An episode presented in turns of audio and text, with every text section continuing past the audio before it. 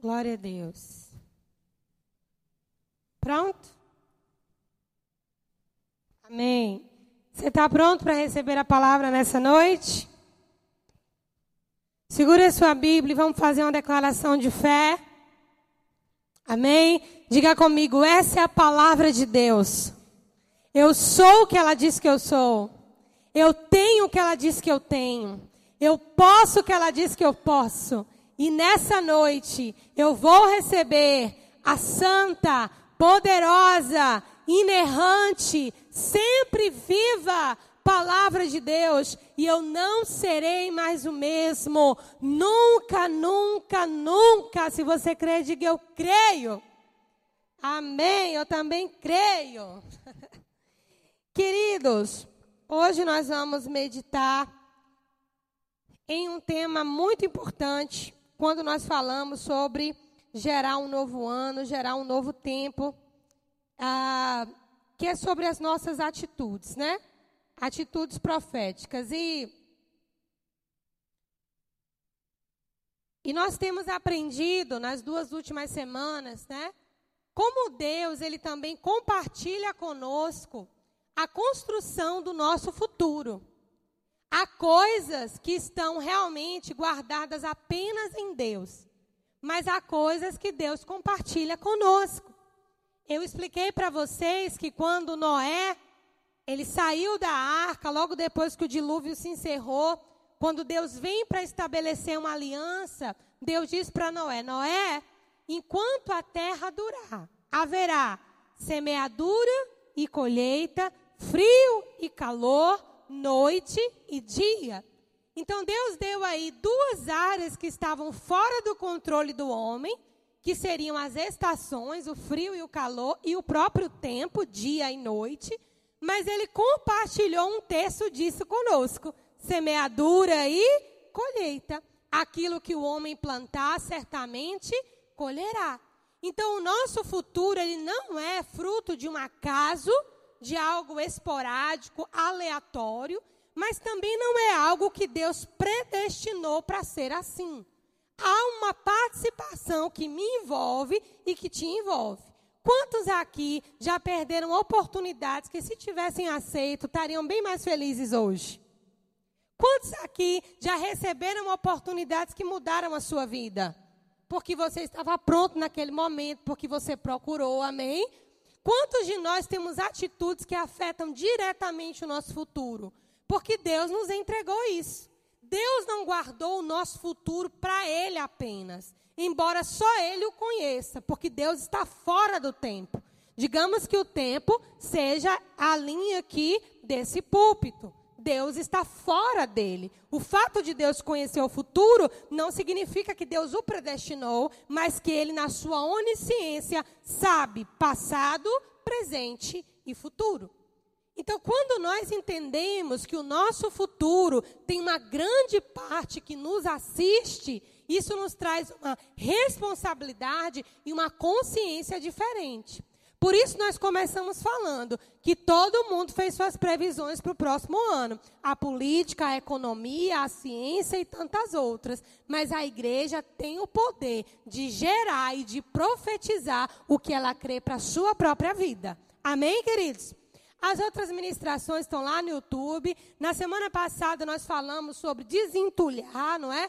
Falamos que a profecia ela não deve ser gerada a partir de uma necessidade natural, de sentimentos ou ressentimentos. Explicamos que o pecado habita na carne, então isso não é uma fonte de confiança. A palavra que sai e se cumpre é aquela palavra que procede do próprio Espírito de Deus que habita dentro de nós. Então, se nós quisermos profetizar para que Deus cumpra aquilo que profetizamos, essa não é uma realidade mental e também não é uma realidade emocional. É uma realidade que acontece no nosso homem interior, no nosso espírito, naquele que nasceu de novo. Amém? Por isso a gente precisa desentulhar para que a profecia ela flua num ambiente livre de ruídos e de outras intenções e a gente consiga falar alinhado com aquilo que está no pensamento de Deus. Amém? Pastor, e Deus tem pensamento sobre mim? Deus tem pensamento sobre você. Está escrito que os pensamentos do Senhor são mais altos que os nossos e que os caminhos do Senhor são mais altos que os nossos. E Deus espera que nós andemos nesses pensamentos mais altos, amém? E Ele espera que nós andemos nesses caminhos mais elevados também.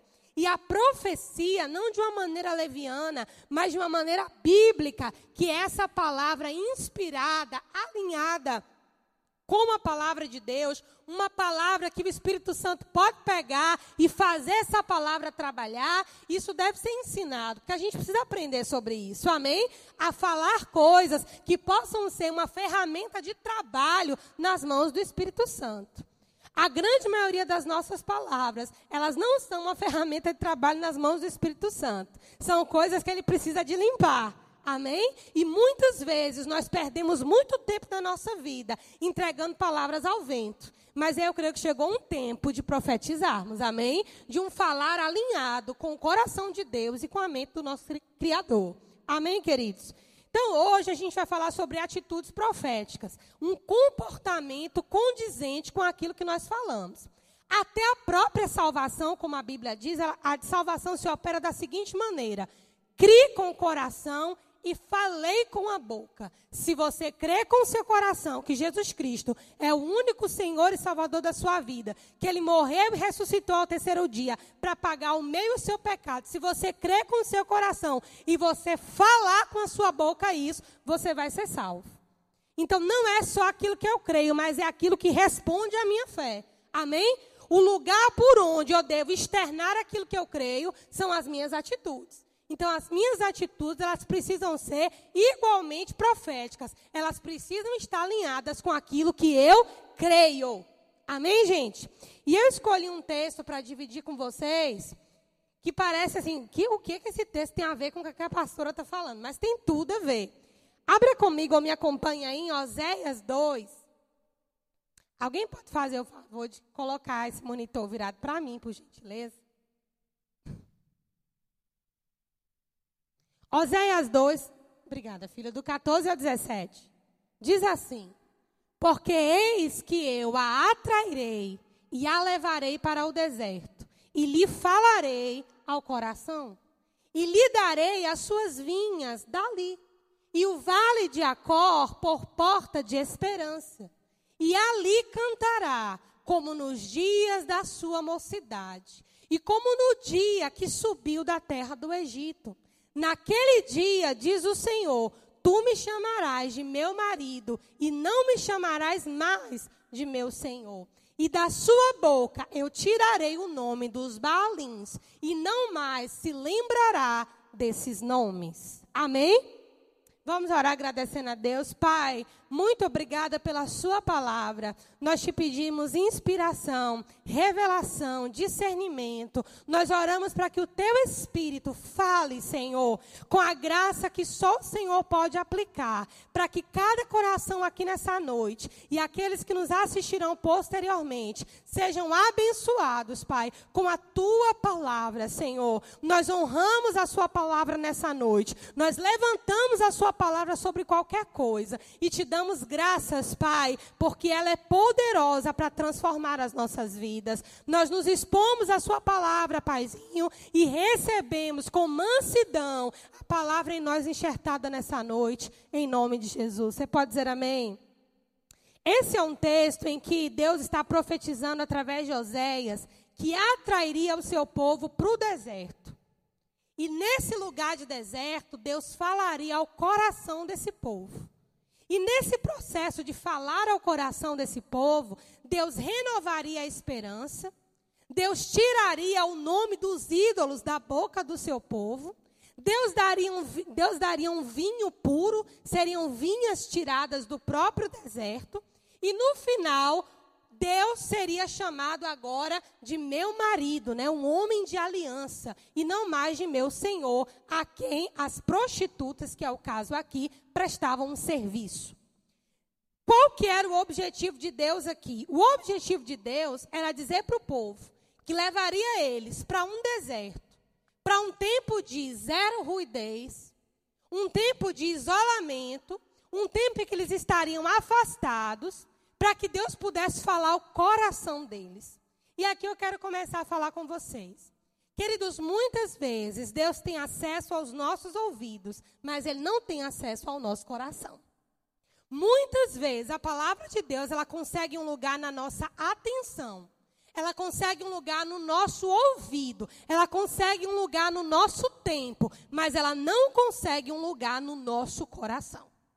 E quando Deus fala, a expectativa dele é que a sua palavra não apenas alcance o nosso ouvido, mas é que a sua palavra alcance o nosso coração. E para que a palavra de Deus alcance o nosso coração, nós precisamos desobstruir os caminhos que levam até lá. Nós precisamos ter uma atenção exclusiva, nós precisamos estar isolados, nós precisamos estar, na grande maioria das vezes, sozinhos, ou quando não sozinhos, mesmo na multidão, mas em solitude, ou seja, um desejo de ouvir, uma vontade de ouvir e uma disposição de abrir mão de todas as demais vozes. O apóstolo Paulo escrevendo aos Coríntios, ele disse: No mundo há muitas vozes, e nenhuma delas sem nenhum significado. Cabe a nós discernirmos o significado de cada voz. Vocês estão comigo? Então, o que, que nós precisamos entender? Que Deus, Ele quer falar ao nosso coração. Deus não quer falar apenas aos nossos ouvidos. Aos nossos ouvidos fala a buzina do trânsito, fala o jornal, falam as mídias, tudo fala ao nosso ouvido, gente. Mas Deus quer falar ao nosso coração. Porque o coração, o próprio profeta Jeremias escreveu, do coração do homem procedem as saídas da vida. Amém?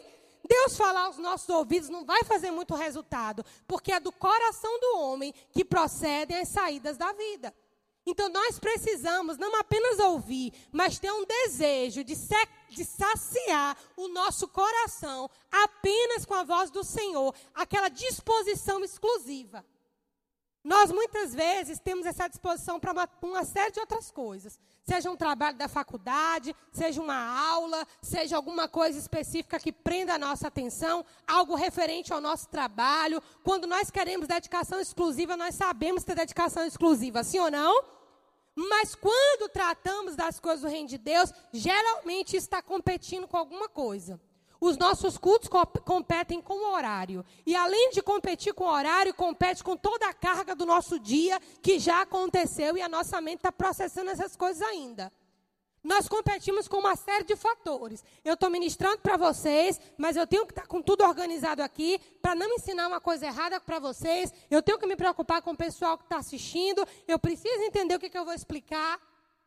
A palavra de Deus hoje, o modo como ela nos acessa, é cercada de uma série de coisas que estão competindo com isso. Você está entendendo o que eu estou falando? Nós não temos aquele tempo assim de qualidade aquele tempo que estamos desprendidos, aquele tempo que não tem nada competindo, porque tem um menino pequeno para dar comida em casa, porque a gente tem muita coisa para fazer. Muita coisa para fazer. Mas eu preciso dizer uma coisa para você. Não existiu nessa terra um homem mais ocupado do que Jesus Cristo. Nos seus 33 anos de vida, ele teve três anos para fazer tudo que ele fez. Amém? Ele teve três anos, porque o seu ministério começou a partir dos 30 anos. Ele teve três anos para levantar 12 homens, amém? Para fazer a palavra de Deus chegar em toda a Ásia, praticamente, e posteriormente através de Paulo. Para colocar os fundamentos do Evangelho. E ainda assim ele tinha tempo com o Pai.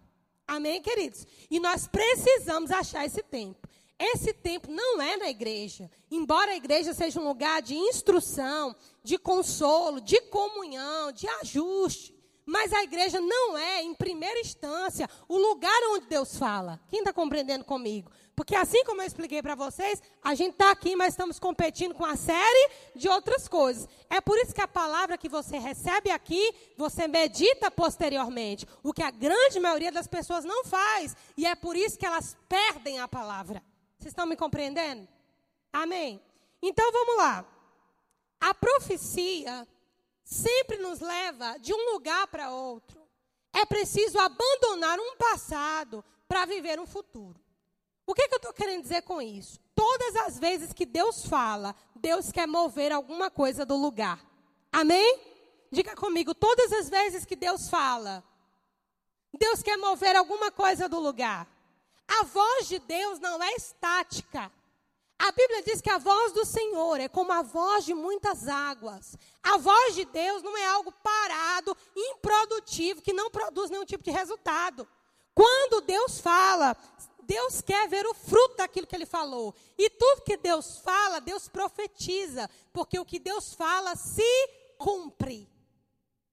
Quando Deus fala, Deus profetiza, porque o que Deus fala, ele cumpre. Está escrito que ele não é homem para mentir, nem filho do homem para se arrepender.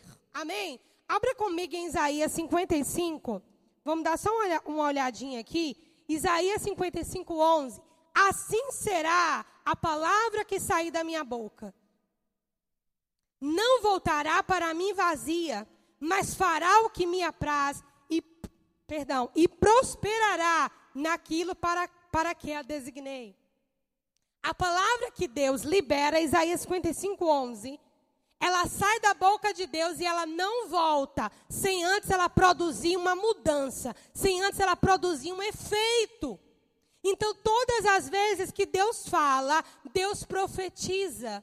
E a profecia, ela quer nos tirar de um lugar e nos levar para outro lugar. A Bíblia diz que nós somos transformados de glória em glória. Amém? Deus, ele nos transforma através da sua palavra. Eu já falei para vocês aqui, quando Jesus estava nos seus momentos finais com os discípulos, e Pedro se recusou a ter os seus pés lavados pelo Senhor, e logo em seguida ele pede que Jesus o lave completamente. Jesus diz: Vocês já estão limpos pela palavra que eu tenho pregado para vocês. Então, a palavra de Deus, querido, ponha isso na sua cabeça, para você não cair em nenhum laço de engano. A palavra de Deus é a única capaz de transformar o ser humano. E quando a palavra de Deus é aberta e lida com fé, Deus está profetizando ao seu respeito. Quem está me entendendo?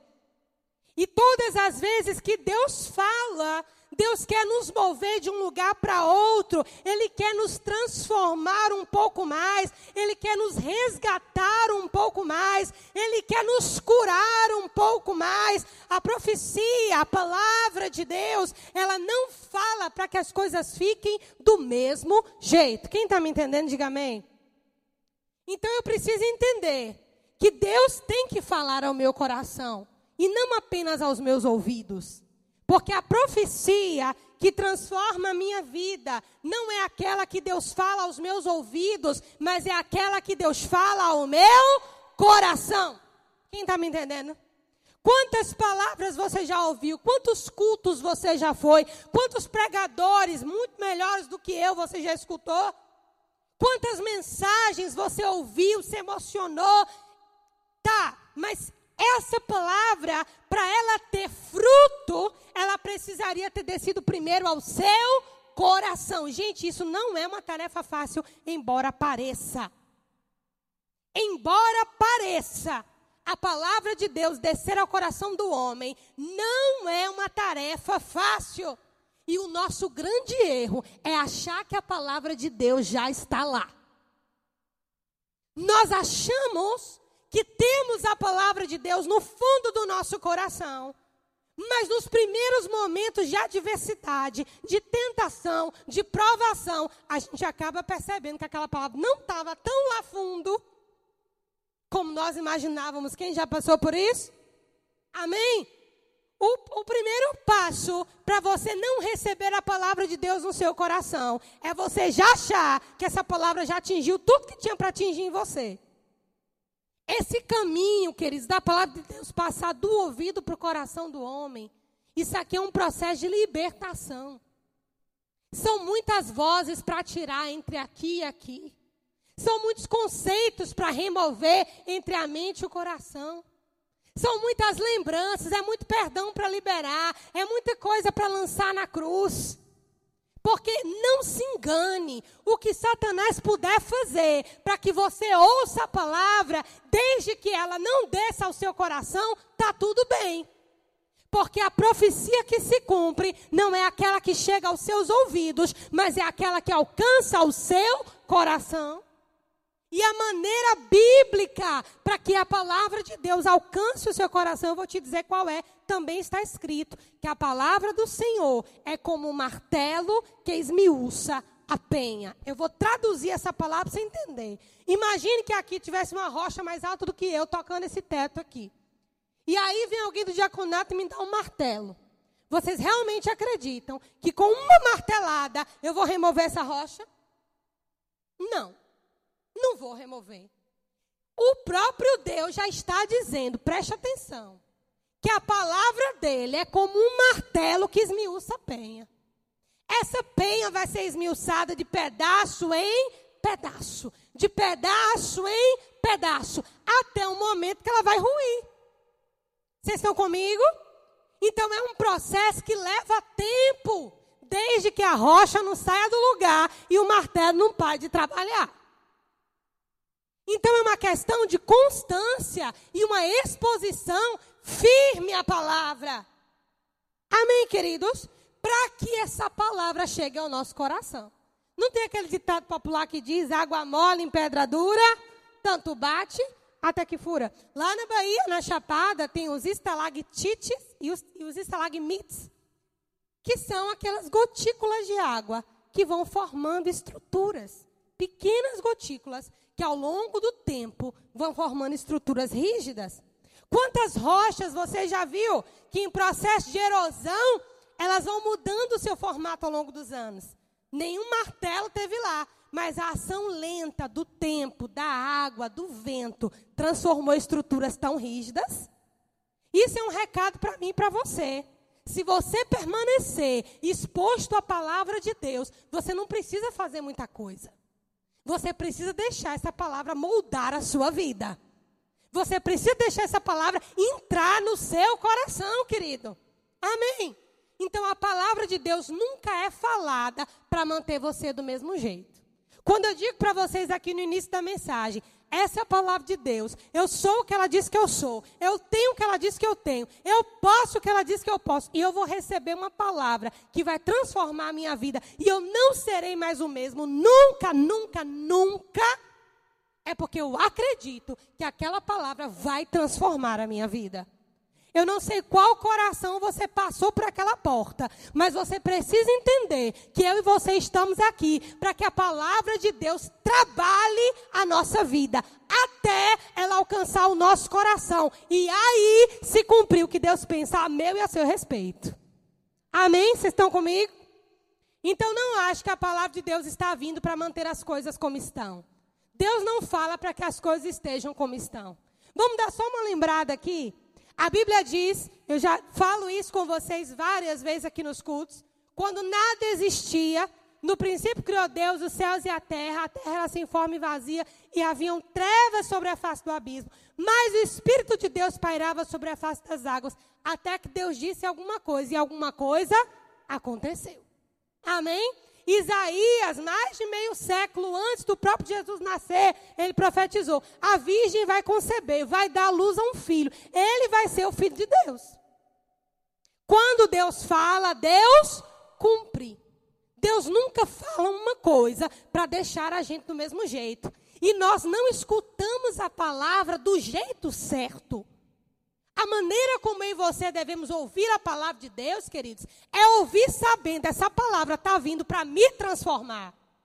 Porque a nossa vivência com Deus, escute isso, ela não depende apenas da ação do Senhor, mas ela depende da resposta a essa palavra, que é a nossa fé. E a nossa fé, ao contrário do que muita gente pensa, a nossa fé é mais poderosa do que qualquer outra coisa para manter a gente na mesma posição. Quando você vai lá para Efésios e você vai estudar a armadura do Espírito, você vai ver que a maioria dos utensílios daquela armadura são estruturas de defesa e resistência. A única que é uma arma de ataque é a espada do Espírito, que é a palavra de Deus. Se você for ler o capítulo todo, Paulo vai repetir por três vezes. Façam isso para que vocês possam permanecer firmes contra as astutas ciladas do diabo. Façam isso para vocês permanecerem firmes e não retrocederem. Façam isso para vocês ficarem de pé. A instrução de Paulo sobre toda a armadura do espírito é para que a gente permaneça de pé. para que a gente permaneça no mesmo lugar. A minha fé de ficar no mesmo lugar, ouvindo a palavra até que ela me transforme, queridos, ela ativa o poder de Deus. Ela ativa. A gente ouve a palavra de um jeito errado. A gente ouve a palavra como uma palestra, a gente ouve a palavra de Deus como uma leitura poética, a gente ouve a palavra de, de N maneiras, mas a maneira bíblica, querido, se você reconhece que a pessoa que está pregando, a palavra que está pregando, é uma palavra que está saindo da boca de Deus, o seu coração precisa estar escancarado para receber essa palavra. Você está entendendo? Deus está falando comigo. Então, a maneira que nós ouvimos a palavra, e se Deus está falando comigo, é porque Ele quer me tirar de onde eu estou para me levar para algum lugar. Porque Ele quer me transformar de glória em glória. Amém? De glória em glória. Uma outra coisa que eu queria dividir com vocês é isso aqui. O deserto é um lugar silencioso, sem ruídos. Não é lugar punitivo, mas é um lugar de transição. Eu preciso falar sobre essa questão de deserto como punição, porque é algo cultural nas nossas igrejas de maneira geral. Nós atribuímos o deserto como um lugar de punição, mas não é um lugar de punição. Os momentos na Bíblia que o deserto é apresentado não foi como punição.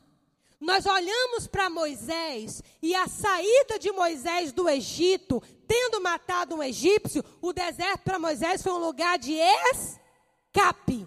Amém? Lá ele conheceu a sua que seria a sua futura esposa e o seu sogro. O deserto para Moisés foi um lugar de escape e aqueles 40 anos no deserto foram fundamentais para que Deus transformasse um assassino no homem mais manso que já existiu até Jesus Cristo se manifestar. Amém? Foi Moisés. Então, o deserto, a primeira vez que a Bíblia já apresenta o deserto, ela não apresenta o deserto de modo punitivo. Se nós olhamos a saída do povo de Israel do Egito para o deserto, também não era punitivo. Punitivo era ficar no Egito. Se vocês não se lembram, quando Deus falou com Abraão sobre a punição do seu pecado, Deus disse: O teu povo será peregrino em terra estrangeira e será reduzido à escravidão por 430 anos. Então a escravidão era o Egito. Embora eles achassem que estava tudo bem lá, mas o lugar de escravidão era o Egito. O deserto, no caso de Israel, era uma transição. Enquanto para Moisés foi um escape, para o povo de Israel foi uma transição até a terra prometida. E como Deus não dá ponto sem nó, ele aproveitaria aquele tempo de transição para colocar em Israel a sua lei e fazer com que Israel se desprendesse de toda estrutura que eles haviam recebido em 400 anos de servidão no Egito. Vocês estão comigo? Se a gente vai olhar, por exemplo, para Jesus no deserto. Jesus no deserto também não foi punição. Apesar de Jesus ter sido tentado no deserto por 40 dias e por 40 noites, não é? Ter ficado em jejum, ele frente a frente com Satanás, para Jesus também foi um processo de transição. Ele saiu do Jordão, batizado por João Batista, recebeu a validação de Deus. Esse é meu filho amado em quem eu tenho prazer Amém? E logo em seguida, Jesus foi levado ao Espírito para o deserto para ser tentado pelo diabo. E ele saiu dali, irmão, começando seu ministério. Amém? Então, essa questão de que o deserto é um lugar punitivo, ela não se sustenta. O deserto é um lugar que Deus nos leva para escape. Diga comigo, escape. Diga transição e liberação. Diga escape, transição e liberação. E a grande maioria de nós, queridos, por acharmos que estamos vivenciando uma experiência punitiva da parte de Deus, porque Deus nos tirou algumas coisas, e por isso nós não, julgamos que Deus não está nos abençoando ou que Deus está nos punindo, nós não conseguimos aproveitar o que seria um processo transitório para muita gente acabar sendo o próprio cemitério, morre lá no deserto, nunca sai. Sim? Para outras pessoas, não, não entenderam ainda, mas você vai entender que essa palavra aqui é onde Deus revela.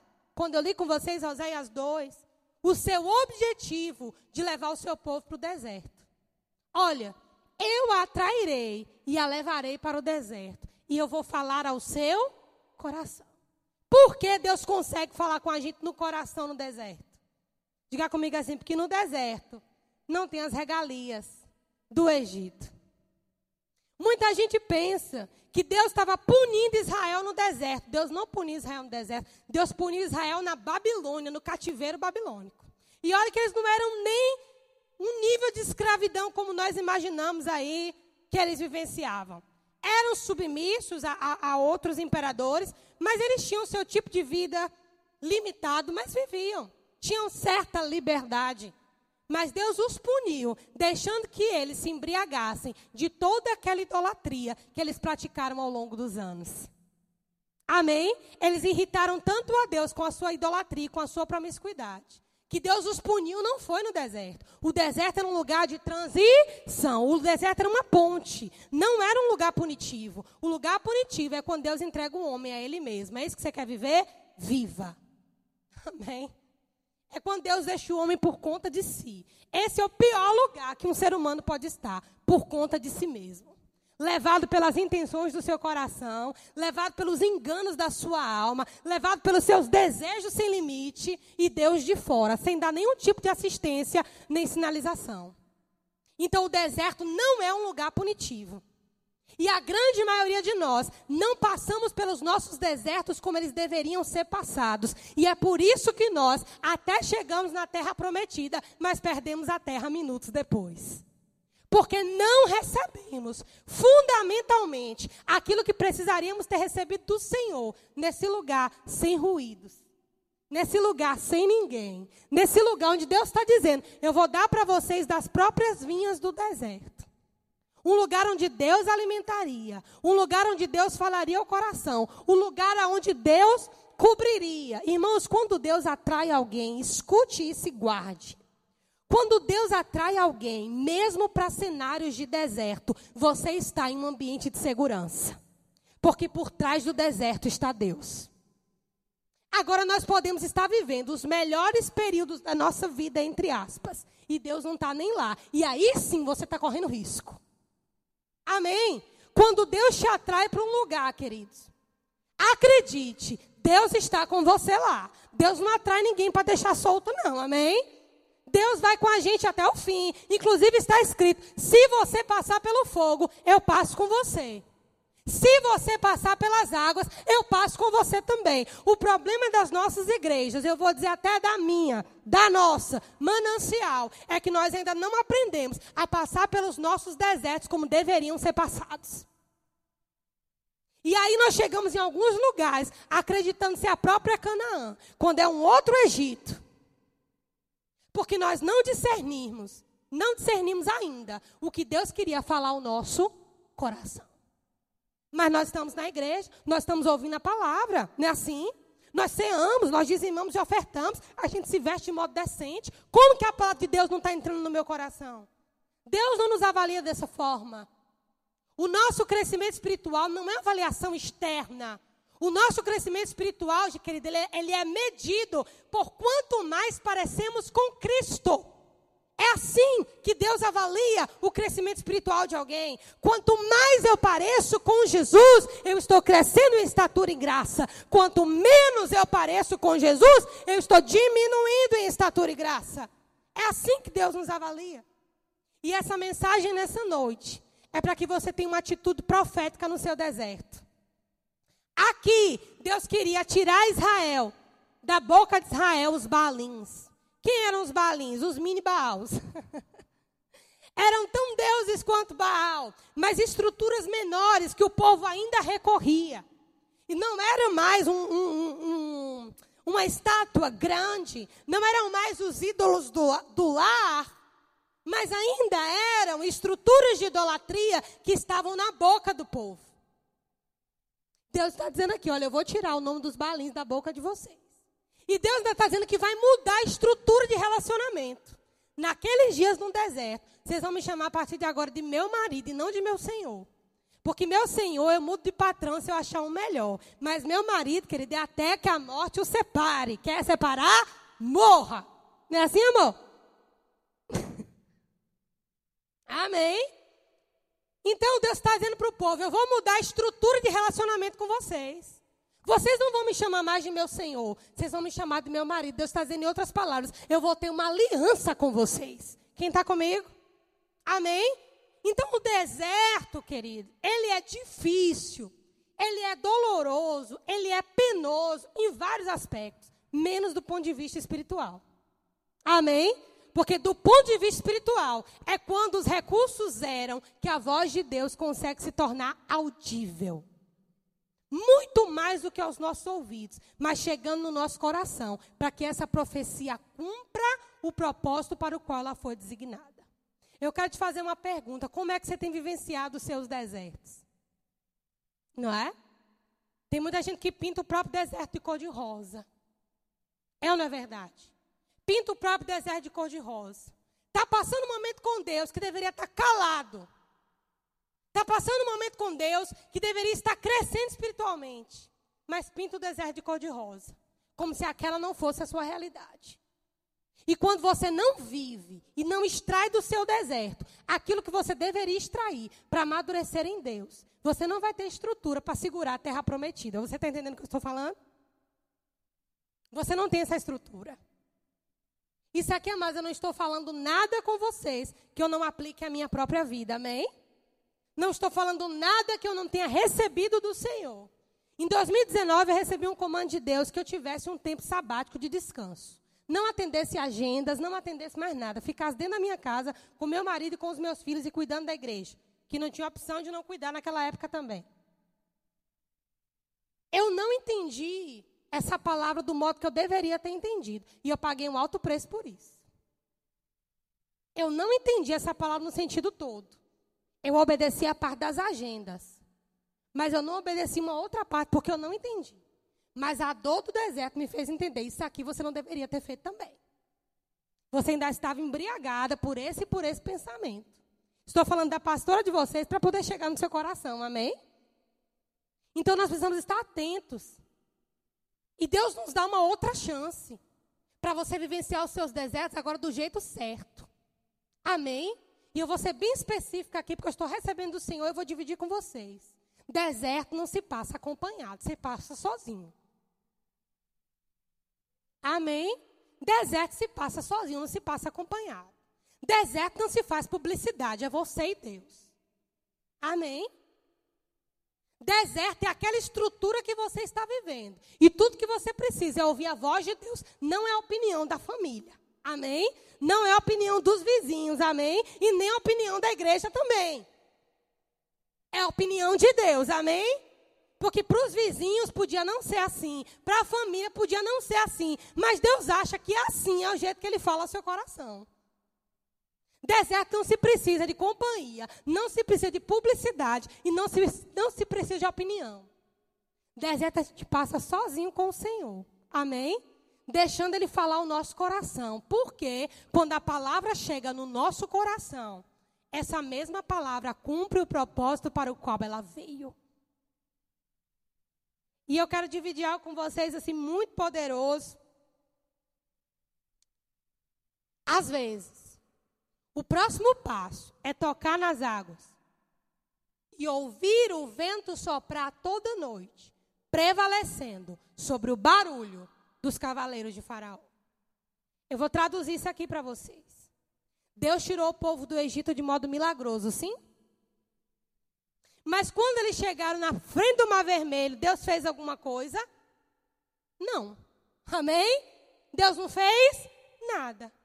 Moisés clamou, Senhor. Senhor, e agora? O povo está dizendo que o Senhor tirou a gente do Egito para não morrer lá, vai morrer aqui. Deus disse para Moisés: Por que, que você clama a mim? Toque nas águas.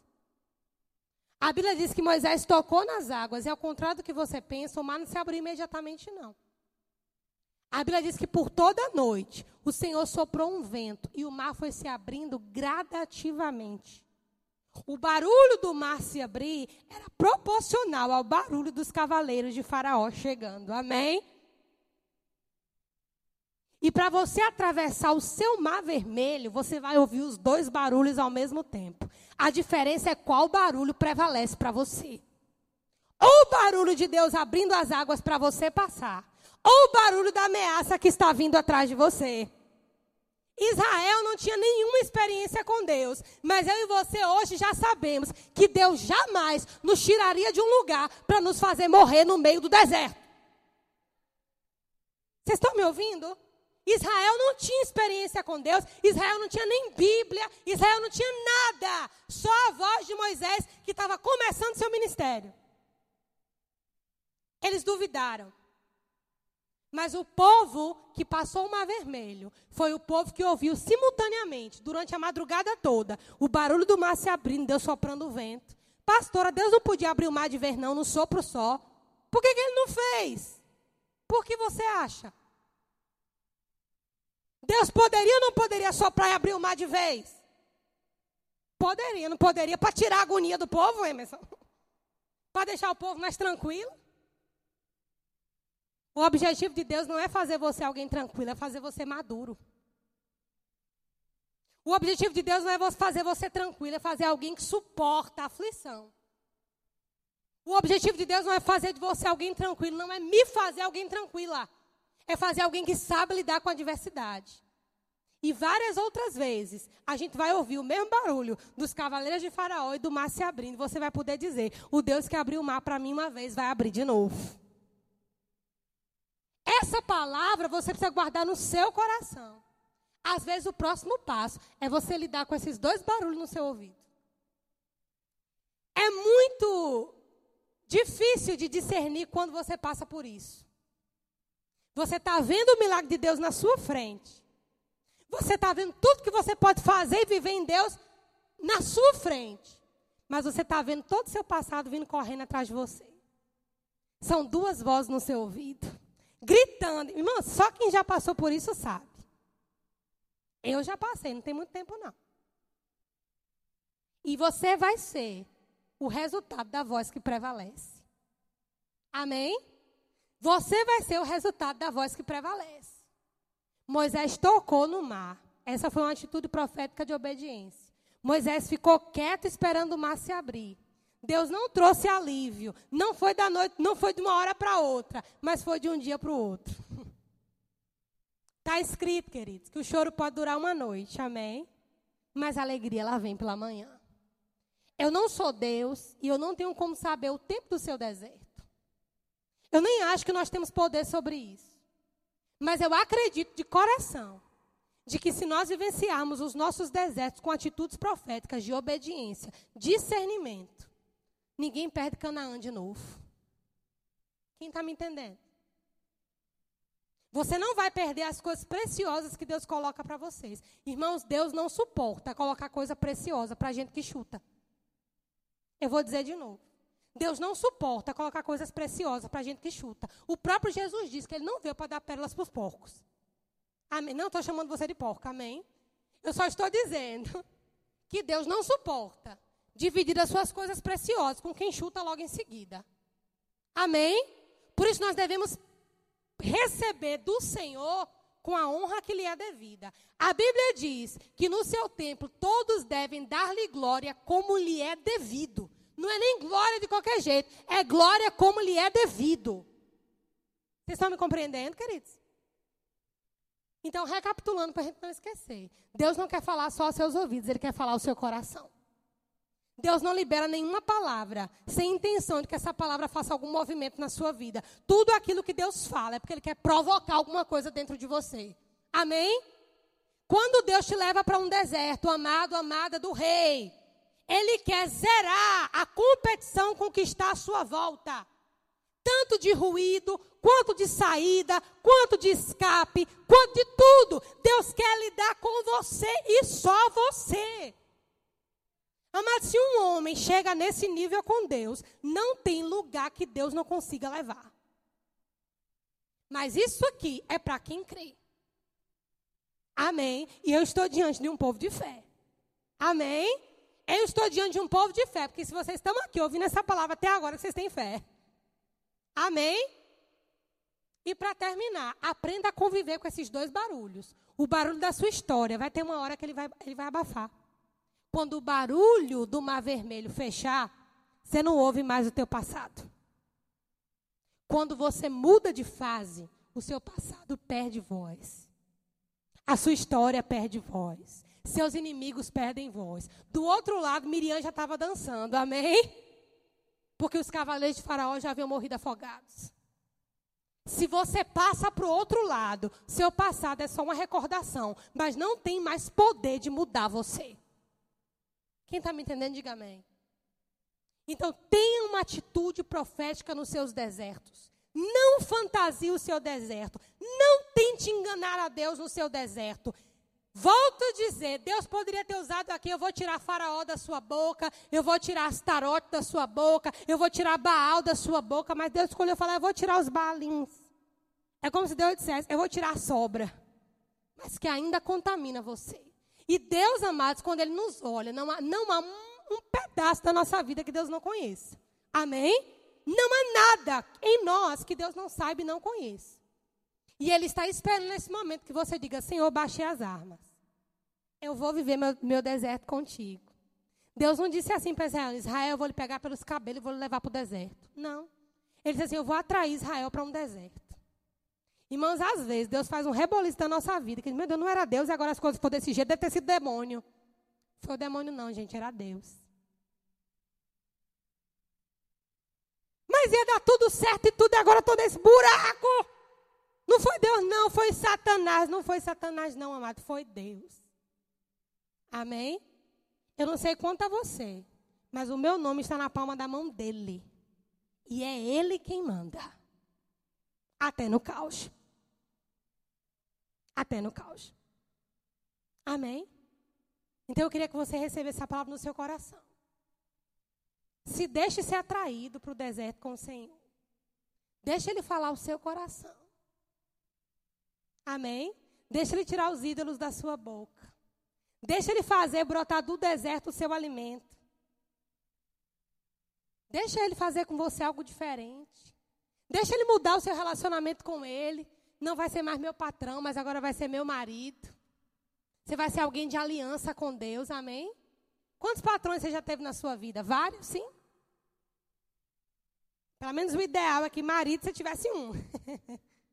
Porque é a vontade de Deus, amém? Vocês receberam a palavra nessa noite? Se coloque de pé.